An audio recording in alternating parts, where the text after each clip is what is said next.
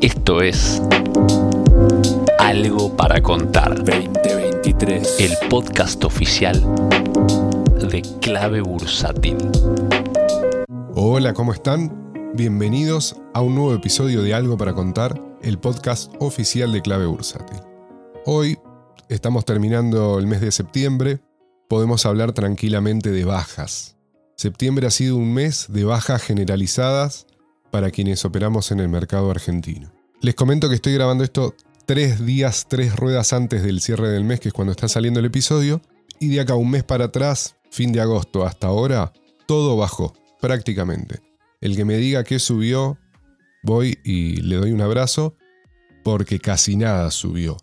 Subió el dólar MEP, no el Blue ni el CCL ni el oficial, sí subió el MEP, me parece que en este último mes subió, tendría que ver los números, y obviamente ganó hasta por ahí nomás el que estuvo con un plazo fijo o fondo común de money market. Y digo hasta por ahí nomás porque a la inflación más o menos le debe haber empatado, pero en términos nominales sí ganó. O sea, ganó lo que nunca gana y perdió todo lo demás en, en este último mes. Sin embargo, esta baja, y que fue bastante pronunciada, sobre todo si yo la miro en pesos, si veo lo que bajó mi cuenta en pesos, bajó más que nunca. Si la veo en porcentaje, no, debe estar en el top 5 de bajas o, sexto. No, no, no es de las peores bajas, pero particularmente esta baja no me está afectando. No me está afectando psicológicamente, en el humor, no estoy pendiente, no estoy esperando que termine. La verdad que muy distinta a bajas anteriores. Y quisiera hablar un poco de por qué lo estoy viviendo así y que algo de eso les, les sirva a ustedes si por ahí no la están viviendo de la mejor manera o para la próxima baja. Porque créanme que en algún momento va a venir. Hay varios elementos que hacen que esta baja no me esté afectando, que no, no tenga un impacto negativo en mi día a día y es por varios frentes. Me parece que el más importante de todos es entender que la baja esta es parte de mi trade. Para el que no, no sepa, lo he mencionado en otros episodios como el de mi cartera o inversor contrarian o, o un tren llamado Argentina, creo que es otro. Mi trade es comprar acciones argentinas en el piso durante la crisis, que para mí es de 2020 a julio de 2022, comprar la mayor cantidad de papeles baratos, de acciones sobre todo baratas, puede ser bonos también, y eso tenerlo, mayormente tenerlo, sobrevivir al trayecto, para venderlo en un momento de euforia, en un momento donde consideremos que Argentina es el mejor país del mundo y los precios sean otros. ¿Qué precios? En mi mente, partimos de un Merval de 200 a 400 en el piso, subimos hasta 800 y ahí estamos, no estamos muy lejos, estamos en 700 y pico todavía. Y habrá instancias por ahí de ciertas resistencias, pero que a mi criterio se van a superar eventualmente, 1000, 1200, 1800 dólares y nuevos máximos. Así es como, como lo veo y eso puede llevar años. Entonces, si mi trade es comprar en el piso y vender por lo menos una parte arriba de 1800 dólares, ¿por qué me voy a preocupar por lo que sucede en el medio? Si bien yo puedo ir tradeando un poco, mi trade principal es este, comprar en el piso y vender con euforia. Es absolutamente esperado, y si uno ve los movimientos anteriores, que existan bajas en ese recorrido. Entonces, si yo sé que van a haber bajas, eh, es algo sabido, no me sorprende, no me atormenta. Es muy distinto si yo entré con una euforia eh, reciente, supongamos, uh, ganó mi ley, ganó las pasos, por lo tanto va a ser presidente, por lo tanto vamos al, a una nueva época dorada de Argentina, puede ser. Y mientras tanto la bolsa, ¿qué, hizo a partir del segundo día después de las pasos? Subió sin parar, no sé, por 15 días más o menos. Entonces ahí empieza a picar el, el FOMO, ¿no? Empieza a picar el FOMO, que es el miedo de quedarse afuera porque uno ve que sube, que sube, y claro, y encima tiene explicación. Sube y hay explicación. Eh, se suma ahí a la bolsa en un pico de suba. Y después cuando baja, capaz que está 30% abajo. Y sobre todo, no tiene nada que ver con su expectativa. La expectativa del que compró ahí es que suba, que siga subiendo. ¿Qué pasa? Aparece la baja cosa muy habitual cuando hay una euforia local, una euforia pequeña, aparece esa baja y esa baja es de que toda esa gente que compró venda o sufra mucho. Entonces, si yo sé cuál es mi trade, sé que va a incluir algunas bajas. Aunque sea un trade a corto plazo, va a tener unas bajas que en proporción van a ser parecidas, pero en magnitud van a ser muchísimo menores a, a la de un recorrido tan largo. Y acá creo que hay una frase de Warren Buffett, si no sos capaz de ver a tus acciones caer un 50%, no inviertas en acciones. Por lo menos no inviertas de esta manera de comprar algo barato para sostenerlo. Tendrías que ser trader y usar stop loss y otro tipo de, y otro tipo de operatoria si no te bancas un, un menos 50. También una contracara de esto es que cuando estuvo la suba anterior, que de hecho la suba fue casi de un año, o sí, fue de más de un año la suba. Una suba de un año hace que la baja esta tampoco te deje mal, simplemente te quita un poquito del, último tramo de, de la suba y además no rompe nada de, la estructura. Pero ¿qué es lo, la otra cosa también un poco parecida que venía pasando? Es que la suba no me emocionaba tampoco. Durante unos días de, suba, creo que hará dos meses, me llama un amigo y me dice, estás como loco con el Merval, ¿no? No, la verdad le digo, no, re tranqui. Estaba realmente enfocado en otra cosa cuando, cuando me habló. Y dice, ah, no, ¿qué, qué, qué te haces? el modesto, algo así, no, no me acuerdo cómo dijo, no era eso, pero algo en esa línea, digamos. Como, si estás subiendo un montón, deberías estar entusiasmado. Y la verdad que la suba fue impresionante, algo que un año, anterior, un año antes no me hubiera imaginado, y sin embargo no, no causaba una gran euforia. ¿Por qué? Porque sabía que ese trade aún no terminaba. Si bien hice algunos movimientos, y ahora les voy a contar y tiene que ver con esto, el trade de fondo no cambió. Entonces, no me puedo emocionar por, por una cuestión todavía parcial. Solamente hay que seguir. Hay que seguir. Haya suba, hay que seguir, haya baja. El camino son los 42 kilómetros y entusiasmarse por algo que pasa en el kilómetro 18 puede servir, pero, pero la carrera termina en el kilómetro 42, que es una maratón en este caso. ¿Y qué me acordaba cuando me llamó este amigo y, me acordé y le dije? Me acordé de lo que hablaba Martín Martín Eduardo en un episodio con Javier Timerman, que Javier Timerman le contaba de un amigo de él, no sé, un conocido de él de Wall Street, que ganara o perdiera ese día, tenía la misma cara, comía en el mismo restaurante, no le afectaba nada. Y eso a mí siempre me quedó como un ideal. Esto tendrá dos años este video. Me quedó como un ideal y yo he ido trabajando psicológicamente en ese ideal también. Pero la verdad que está todo en el marco del trade grande. Entonces, primero que no es tan importante porque no cambia el trade grande. Y aunque el trade grande salga bien o aunque el trade grande salga mal, lo ideal sería que emocionalmente uno no esté afectado. Porque eso habla un poco de, de hacer las cosas sabiendo y basándose en lo que uno cree. Y me parece a mí que los malestares aparecen cuando uno duda eh, y, critica lo que, lo que estuvo haciendo, no está seguro, entonces tiene dudas. Eh, y esa duda empieza a decir, uy, pero si me sale mal, voy a terminar siendo un pelotudo ese, ese tipo de, de castigo que viene de no estar convencido de lo que uno está haciendo es muy perjudicial. Cuando uno está convencido de lo que está haciendo y asume que puede salir bien, que puede salir mal, que el recorrido no va a ser fácil, que no va a ser como uno se imaginó, el día uno compro y después voy y retiro el dinero. No, va a haber dificultades. Vengan esas dificultades que, en definitiva, cuando tengamos el diario del lunes van a ser reconocidas oportunidades. Por ejemplo, en esta baja yo recompré la mitad de lo que había achicado de, Banco Galicia. Terminé teniendo más valo que las que había comprado pegado a las PASO. Y IPF recompré parte de lo que vendí, todavía no el total. Si la corrección fue hasta acá, o si baja todavía un poco más, que, que hay chances.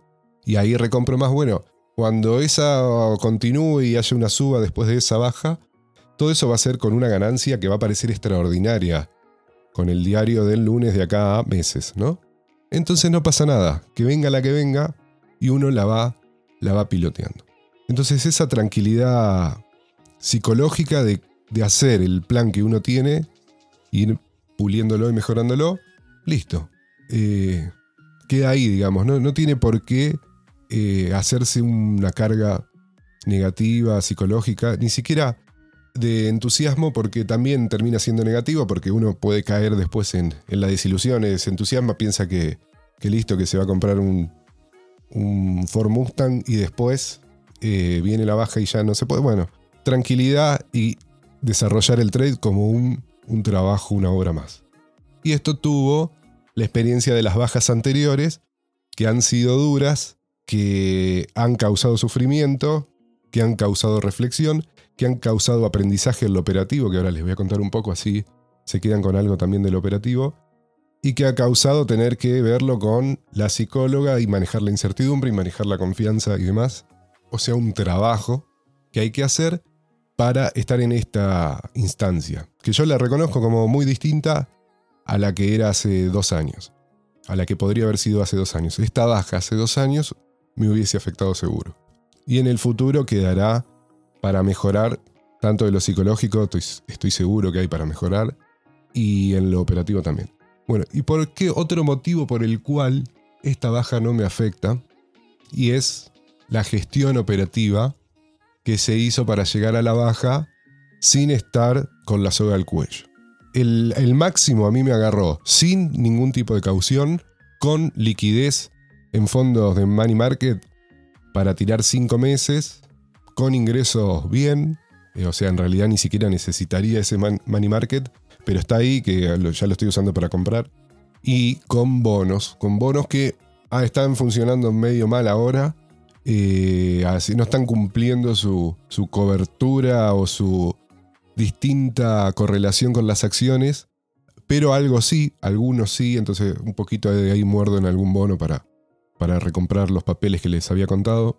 Pero si la baja fuera más profunda, si la baja se toma un año más, no me genera una situación difícil a nivel la realidad de mi vida ni la realidad de mis finanzas. ¿Por qué? Porque tengo esos ingresos, tengo el money market, tengo los bonos. Incluso después de un montón de tiempo, algo de dólar había comprado eh, vía la L30 porque me, me jugué ahí un trade de achicar a L30, que también eso salió bastante bien.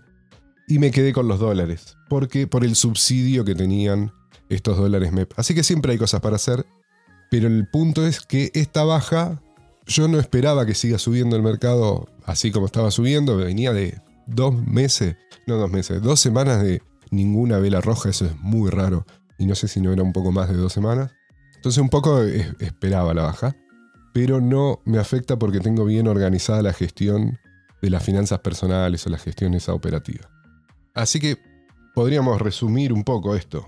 Las bajas van a existir, todos nos vamos a comer alguna baja. Esta no es ni la primera ni la última, así que saber eso ya es un, eh, es un poco... El, si uno le avisan, el mercado no te va a traicionar, porque sin dudas que, que va a traicionar si uno espera que, que no exista la baja, ¿no? Si uno espera comprar porque sube y que siga subiendo y que, que todo salga perfecto? No, el mercado nosotros mismos nos, nos vamos a traicionar. Tener un trade definido. Si uno tiene un trade definido, todo lo que suceda dentro de ese trade está acotado por la idea inicial, entonces no pasa nada, no cambia nada. Sale bien o sale mal, tiene dificultad en el medio, es parte del trade. Pero está definido. Eh, eso ya nos, nos empieza a tranquilizar, nos pone todo en contexto.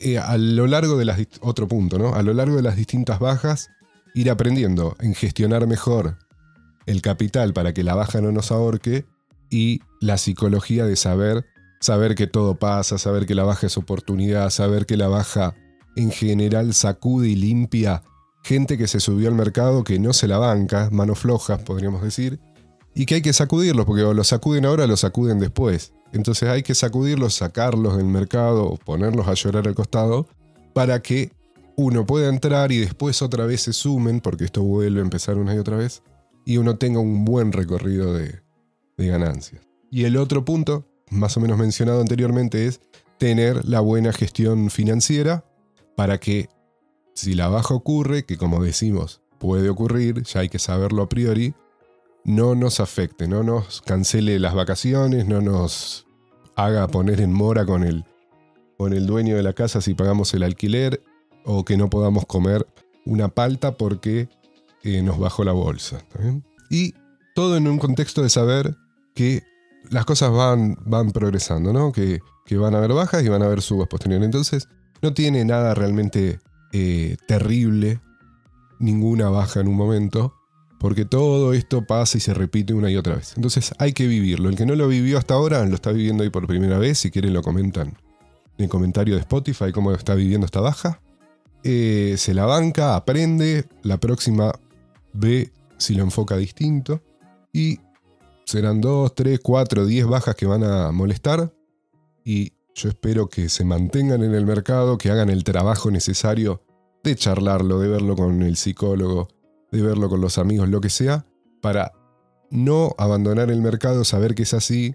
Y un día, espero que, ya varios estemos en estos días donde eh, no importa tanto, es, es, una actividad más que nos, nos va a dar muchísimo y momentos difíciles casi siempre tienen ahí varias oportunidades y a medida que, empezamos a entrar en confianza con esto, eh, nos gusta que, que, suceda, ¿no?